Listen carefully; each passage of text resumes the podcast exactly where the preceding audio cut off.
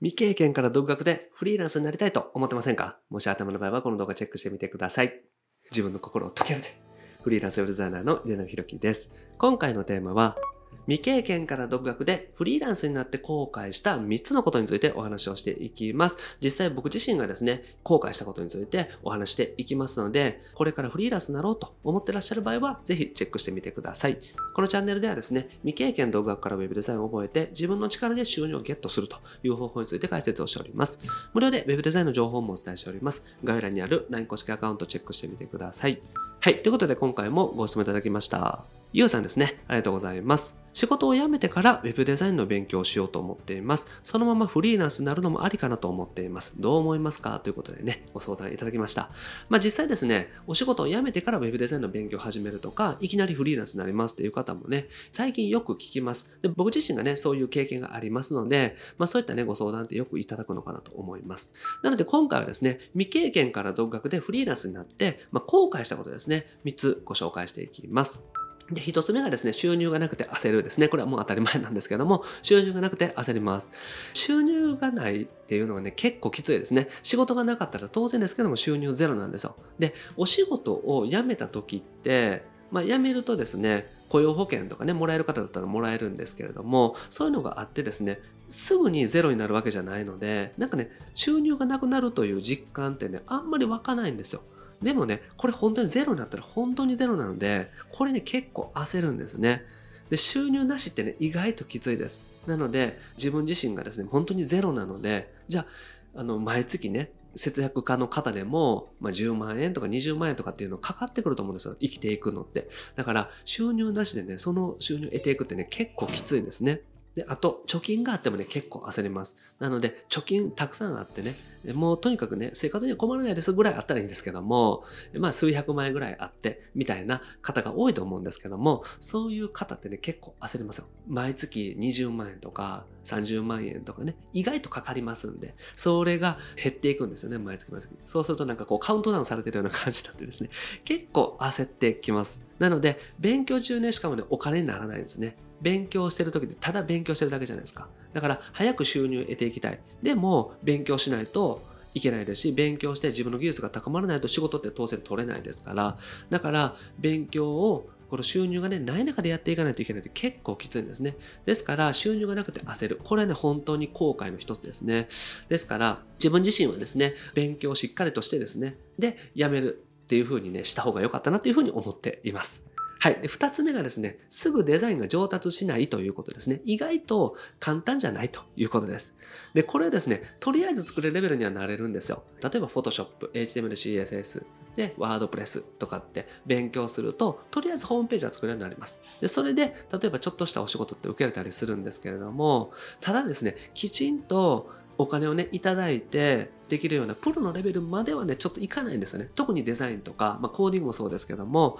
やっぱりですね、練習する時間っていうのが必要になってきます。だから、プロレベルにはやっぱり程遠いですね。実務経験が、えっと、3年とか5年とか、まあ、10年とかある方と比べたらもう全然ね、運転の差だというふうに思いますので、やっぱりね、初心者さんは初心者なんですよ。で、それでね、仕事が取れないっていうわけじゃないんですけれども、それを仕事としてですね、生活していくっていうレベルに持っていくまでですね、結構難しいってことですね。時間がかかるということですね。だから本を読んだだけでコーディングできないっていうのはね、本当にあります。僕自身も本を一周してですね、よし、これでもう大丈夫と思ったらですね、いざコーディングしようと思ったら全然わからないというのがあったんで、だからね、やっぱり本を読んだだけの知識ではやっぱり厳しいなというところですね。なので、勉強して、そして上達していくまでにそれなりの時間っていうのが必要かなと思います。すごく勉強してですね、とりあえずサイトを作るっていうのは1ヶ月ぐらいでいけると思うんですよ。頑張ったら。ただ、それではですね、お客様からお金金をいただいて納品するっていうところまで持っていけないので、やっぱりですね、それなりの練習期間っていうのが必要かなと思いますね。はい。あと3つ目がですね、実務がわからないというところですね。これ本当に困りましたね。どうやって仕事をしたらいいのかわからないんですよね。なので、まあ、ウェブデザイナーですし、まあ僕別に個人営業でやってるんで、まあとりあえずお客さんの要望を満たしたら OK だろうという思いがあったんで、とりあえず試行錯誤しながら本とかね、あと Google で検索したりとかしながら仕事ってこなしていったんですけれども、そもそも例えばね、ワイヤーフレームっていうのも知らなかったんで、あ、ワイヤーフレームっていうのを作るんだっていうところからスタートですよね。だから、そんな感じでも何もわからなかったと。いうことですね。あと書類とかもあるじゃないですか。例えば見積書、請求書、契約書とかっていうのありますけども、見積書とかも作ったことがないので、書式をね、ダウンロードして自分で書いたりとか、請求書もそうですよね。請求書も作り方がね、わからなかったんで、とりあえずもうダウンロードしてきて使ったりとかね、してました。あと契約書もね、結構困ったんですね。まあ、契約書に関してはですね、僕ちょっとね、法律の勉強してた時代があったので、まあ、多少の意味っていうのが分かったし、必要なことっていうのは想像できたので、完璧ではないにしろ、一応契約書みたいなのは、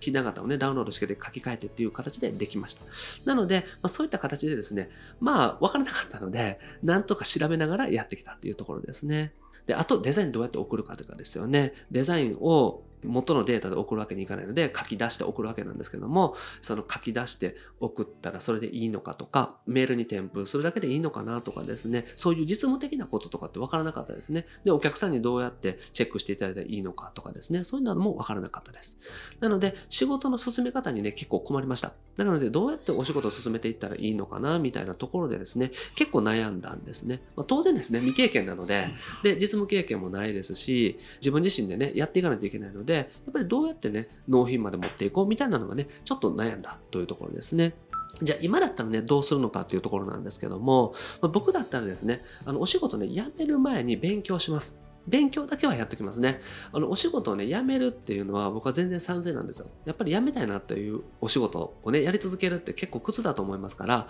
お仕事は別に辞めてしまっていいと思うんですよ、個人的には。ただ、勉強だけはね、した方がいいなというふうに思いますね。お仕事辞めて収入がなくなってから勉強するって結構なストレスなんですよね。無収入で貯金を減らす、生活費としてお金を使いながら勉強だけをしてるって結構きついので、なので僕はね、勉強してから辞めるのがおすすめですね。あと、職業訓練をね、いける方は使うっていうのもいいと思います。なので、お仕事を辞めてですね、職業訓練に通いながら、ウェブデザインの勉強するっていうんだったらいいと思います。その分ね、雇用保険のね、延長も効きますしね、半年間の職業訓練だったら半年間、とりあえず生活費はもらえる状態になりますので、職業訓練をね、うまく使っていくっていうのはありだと思います。あと、いつでもね、聞ける人を見つける。これもやっておきますね。まあ僕の場合はですね、一応そのコンサルタントというかね、アドバイスいただける方がいらっしゃったので、その方にね、ホームページ制作のこととかもね、聞いたりしてましたね。なので、そういう意味で言うと、まあいつでも聞ける人っていうのはいたということですね。だから、まあ、いつでもね、聞ける人を見つけておくこと。まあ、今だとね、あの、メンターさんとかって言ったりしますけども、とにかく誰かに聞ける状態にしておくっていう形ですね。別に普通の友達でもいいですし、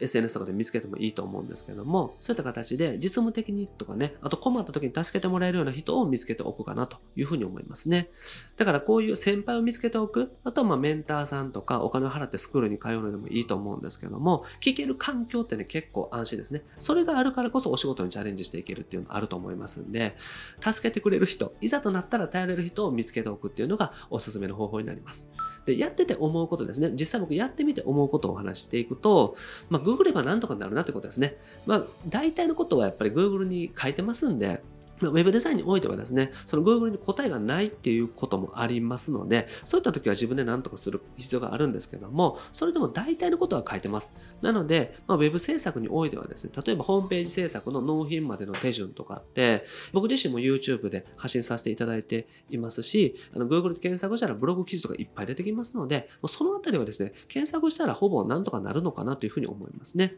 あとデザインの技術はね、練習が必要なので、そこはね、ちょっと甘く見ない方がいいかなと思います。お金を得る、収入を得るとか、副業で収入を得ていくっていう意味で言うと、勉強したての方でもできると思うんですけれども、フリーランスとしてですね、毎月20万円、30万円、まあ、できれば50万円とかって収入を得ていきたいと思うんですけど、その収入を得ていくぐらいの技術っていうのがですね、結構訓練積まないと難しいかなというふうに思いますね。だから全部自分一人でやろうと思っている場合は、デザインの技術ですね、習得のためにしっかりと練習する期間っていうのはね、考えておいた方がいいと思います。ですから僕自身はね、デザインがね、あんまり上手くならないなと思ったので、上手い人と組むことにしたんですね。なので早い段階でデザインのパートナーを見つけてデザインを作ってもらってました。なので上手い人と組むっていうのがいいですね。あと、単純にフリーランスとしてお仕事していく上でですね、生活費の収入を得ていかないといけないんですけれども、時間もね、足りないんですよ。だから誰かとやっぱり組んで一緒にやっていく必要があるんですね。なぜかというと、デザインを作ることとコーディングすることって同時進行できるじゃないですか。デザイン OK になった後にコーディングしていく HTML、CSS でコードを書いていく作業になりますんで、その間ね、全部自分一人でやってたら、デザインを作ってる間、コーディングできるのに、コーディング自分できないから、間余っちゃうじゃないですか。その期間何もできないですよね。だから、二人でや同時に進めていくって一番効率的だと思うんですよね。デザインとコーディングっていうのを同時進行できるので。だから、まあ、どっちがですね、デザインが得意な方だったらコーディングをお願いするとか、逆にデザインがあんまり得意じゃないなっていう方は、デザインをお願いするとかっていう形で、その自分自身が苦手な方とか、そういったところはね、上手い人と組むっていうのがいいと思います。で、結構ね、人に頼ったら何とかなります。ホームページ制作もお仕事さえね、いただけたら、あとは全部ね、もう上手い方に任せてしまって、自分はお客様とのやり取りをします。みたいな形でも OK じゃないですか。だからそういった形で人に頼ってね、人と組んでやってったら何とかなりますので、未経験からいきなり独立するような方っていうのは、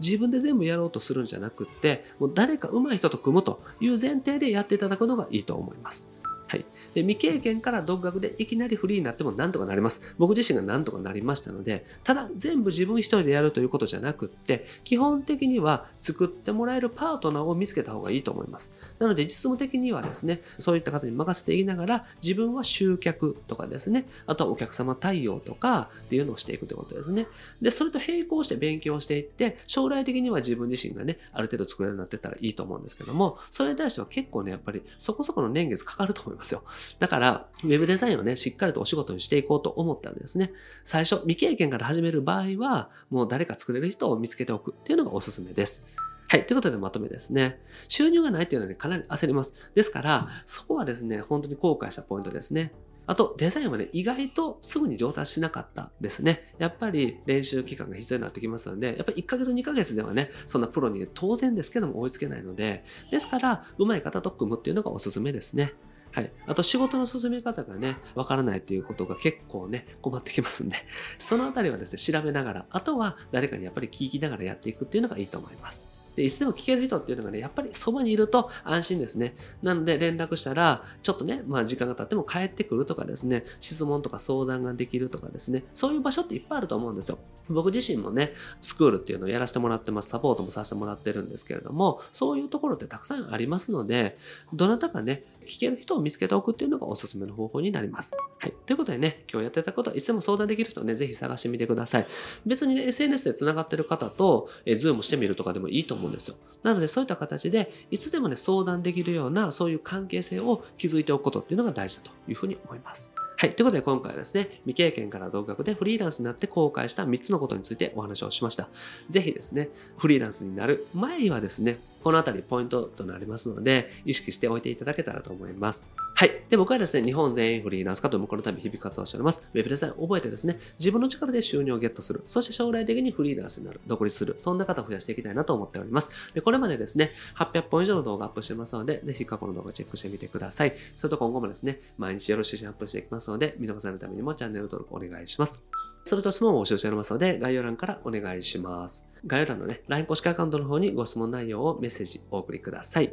あと、無料で Web デザインの情報もお伝えしております。こちらもね、概要欄の LINE 公式アカウント登録していただけたら、すぐに仕事獲得方法の音声セミナー、そしてロードマップ動画をプレゼントしております。あと、限定のコンペとかですね、イベントも開催しておりますので、ご希望の場合はぜひご参加ください。はい。ということで今回は以上です。ありがとうございます。いかがでした？